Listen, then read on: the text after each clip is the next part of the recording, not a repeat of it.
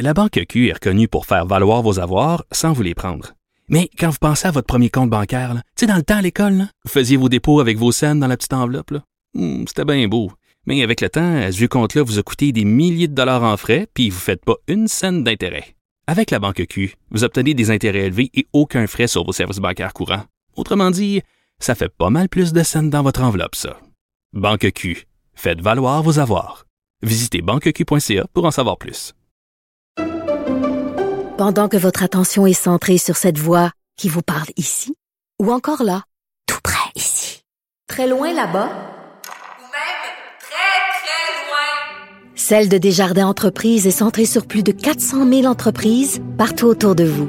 Depuis plus de 120 ans, nos équipes dédiées accompagnent les entrepreneurs d'ici à chaque étape pour qu'ils puissent rester centrés sur ce qui compte, la croissance de leur entreprise.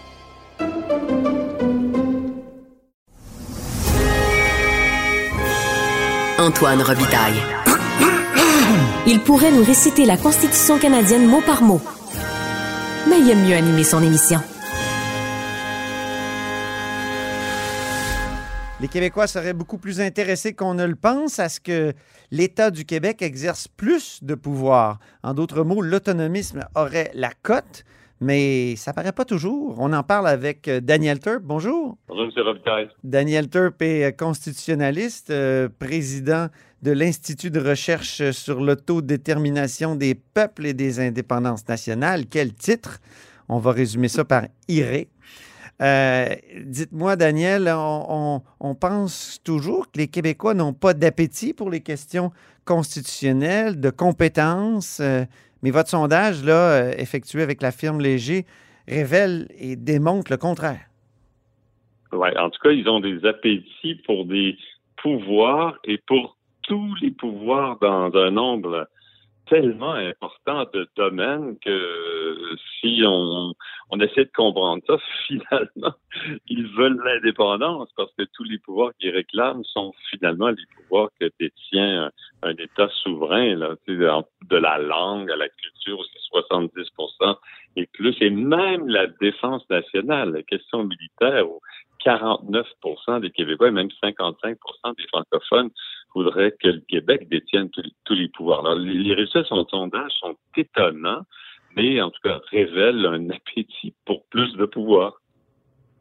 Ça paraît pas, comme je le dis euh, toujours, puis euh, tous les partis disent euh, et répètent qu'il n'y a pas d'appétit pour ces, questions-là. Comment on peut comprendre cette espèce de, de, de comment dire, de, différence entre le discours puis la, réalité qui est révélée par le sondage?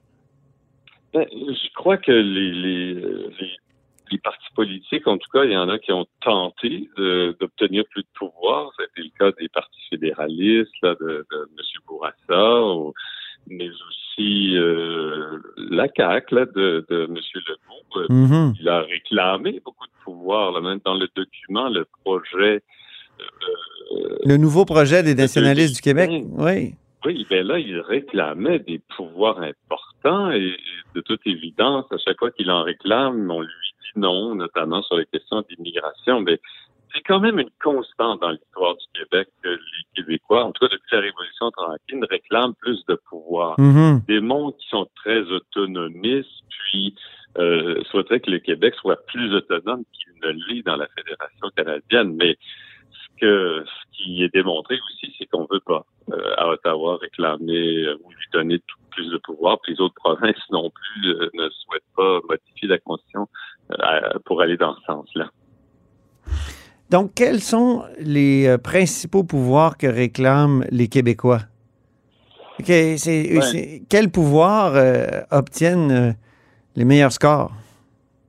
Les pouvoirs qui obtiennent les meilleurs scores, c'est les pouvoirs en matière linguistique et, culturelle, mais on va vers les 60% même dans des questions de nature économique, là, le commerce international, la réglementation des banques, là, vous imaginez les questions bancaires qui relèvent essentiellement de la compétence euh, fédérale au moment où on se parle, c'est des pouvoirs que les Québécois voudraient euh, voir euh, conférer au, Québec. Ça va jusqu'au recensement, au pêcheries, et les majorités sont très, très grandes, là, et les francophones encore davantage. Et, et donc, c'est tous les pouvoirs euh, dans tous les domaines. Euh, il resterait, il resterait peu de choses, en tout cas, à Ottawa. Ça me fait penser un peu au rapport à l'air oui. de, de monsieur. Oui, rappelez, rappelez-nous ce qu'était le rapport à l'air, Daniel Turp, parce que c'est pas tous nos auditeurs qui, qui se souviennent. On n'est pas tous érotisés par la Constitution, euh, comme vous et moi.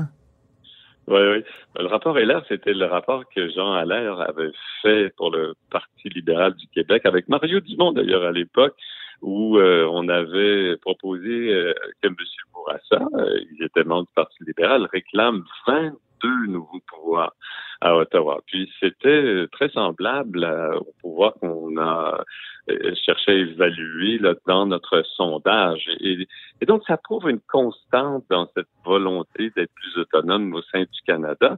Et ce qui surprend dans le, dans le sondage, c'est que les fédéralistes, ceux dont on sait, parce qu'on a mesuré ça au sondage, qui ne sont pas favorables à la souveraineté, sont très favorables à, à une très grande autonomie, votent dans des dans des proportions très similaires à, à, souverainistes lorsqu'il s'agit d'obtenir plus d'autonomie, plus de hmm. pouvoir dans, dans tous les domaines.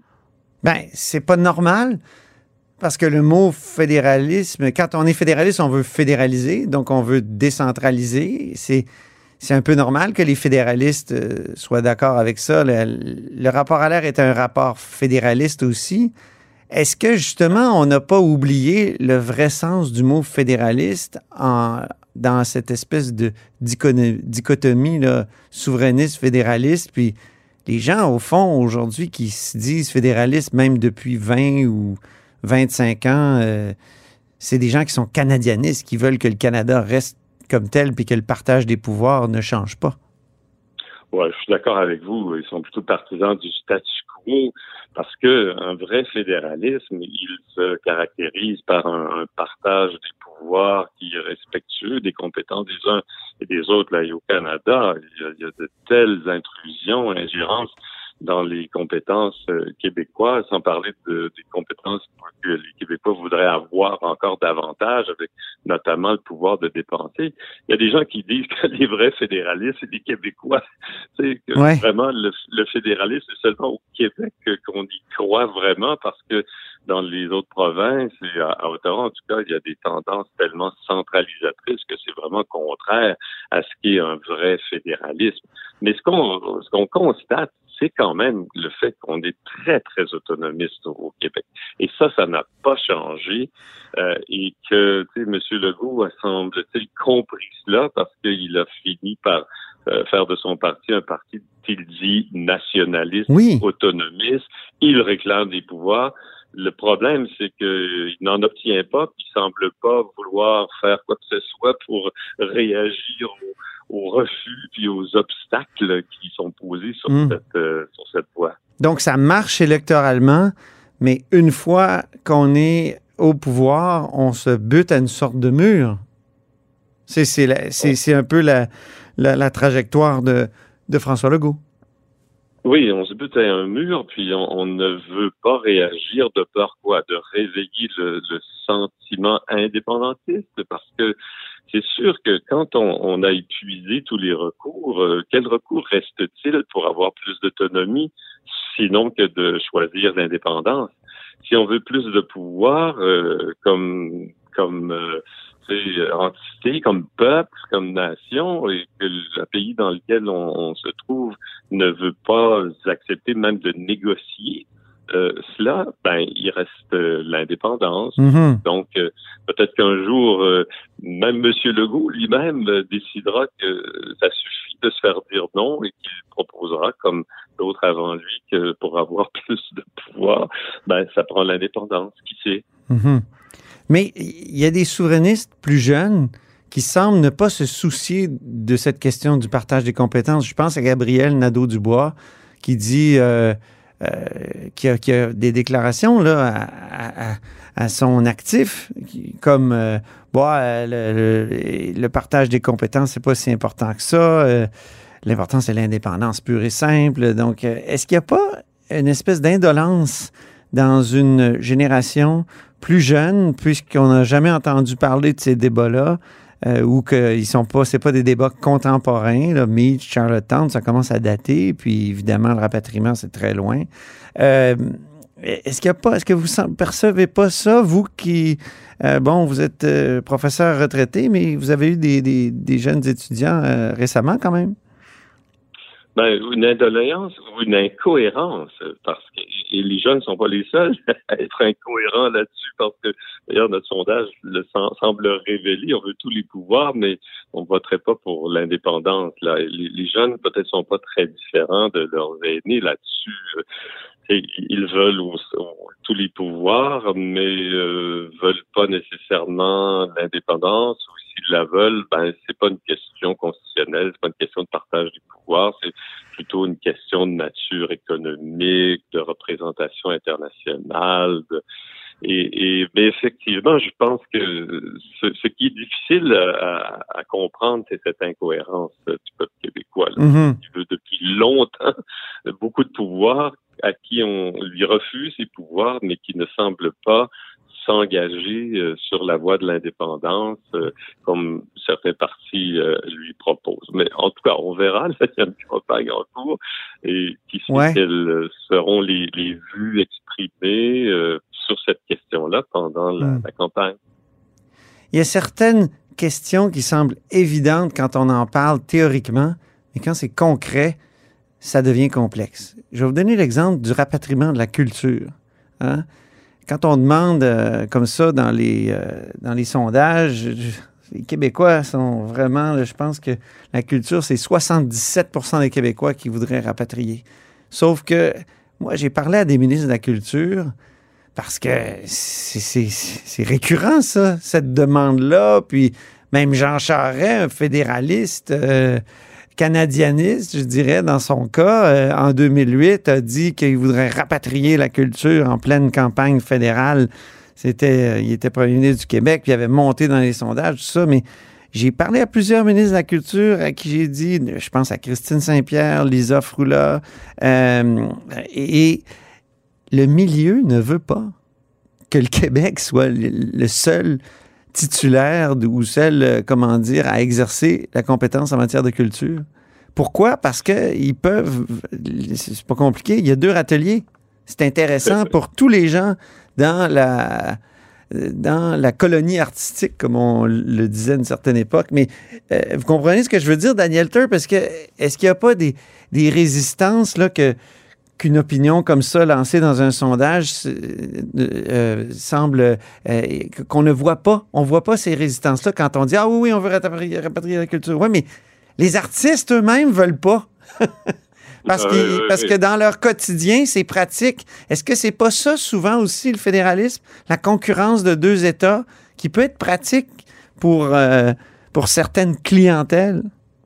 Oui, oui, exactement. Puis l'exemple est excellent de la culture, puis ça, ça m'intéresse en particulier.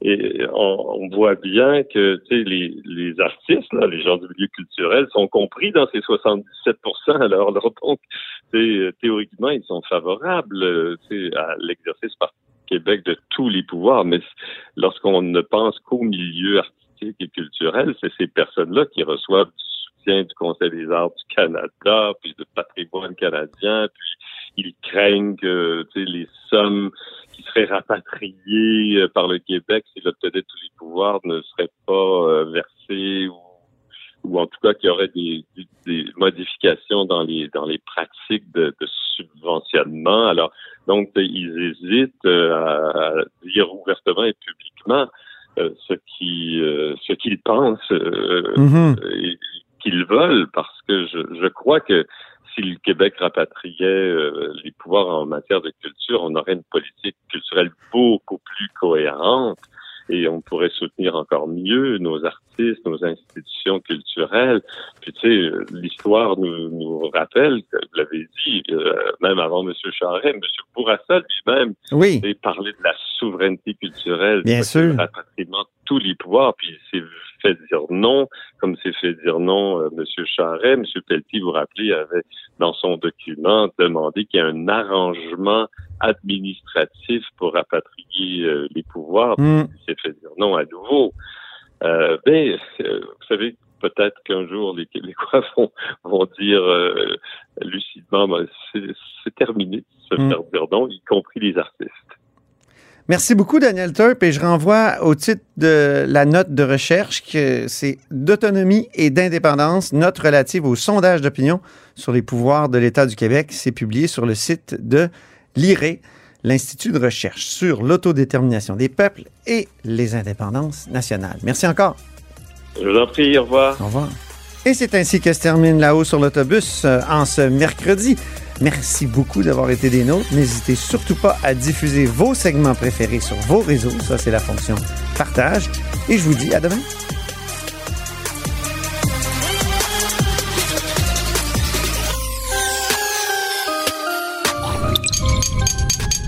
Cube Radio.